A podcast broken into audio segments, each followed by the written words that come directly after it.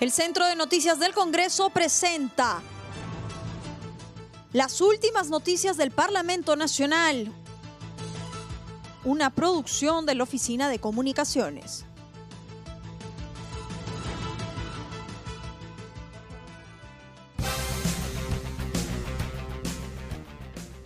¿Cómo están? Los saluda Claudia Chiroque. Hoy es miércoles 3 de junio y estas son las principales noticias del Congreso de la República.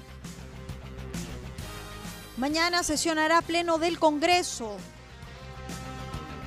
En agenda está el debate de la insistencia a la autógrafa observada por el señor presidente de la República, que propone sancionar el acaparamiento, especulación y la adulteración en las zonas declaradas en estado de emergencia por desastres.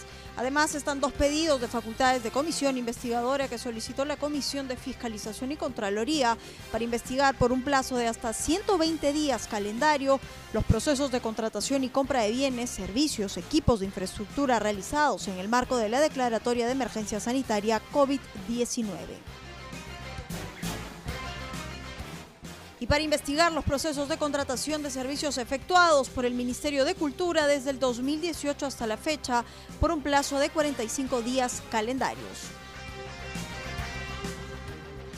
Comisión permanente se reúne mañana.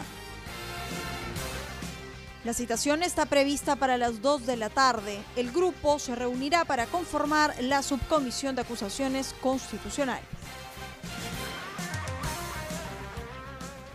SBS explica ante la Comisión de Economía situación del sistema financiero y la reforma de AFP.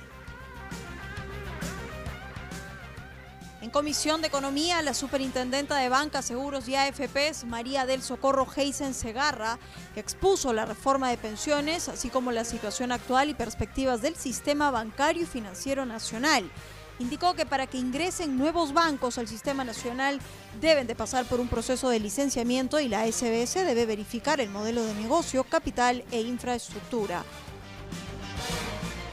Dijo que para que las entidades financieras o cajas municipales emitan una tarjeta de crédito deben pasar por un proceso de autorización porque su emisión implica cierto nivel de infraestructura como riesgos, cargos indebidos, base de datos, entre otros.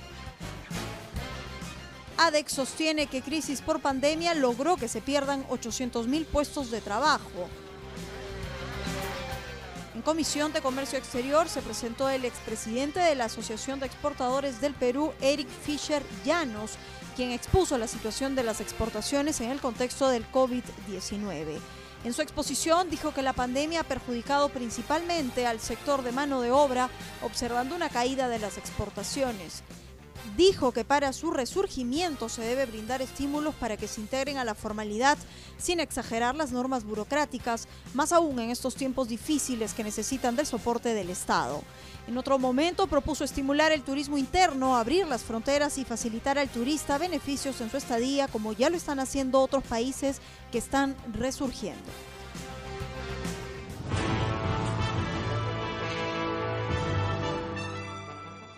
El Centro de Noticias del Congreso presentó las últimas noticias del Parlamento Nacional, una producción de la Oficina de Comunicaciones. Los invitamos a visitar nuestras redes sociales y sitio web www.congreso.gov.pe.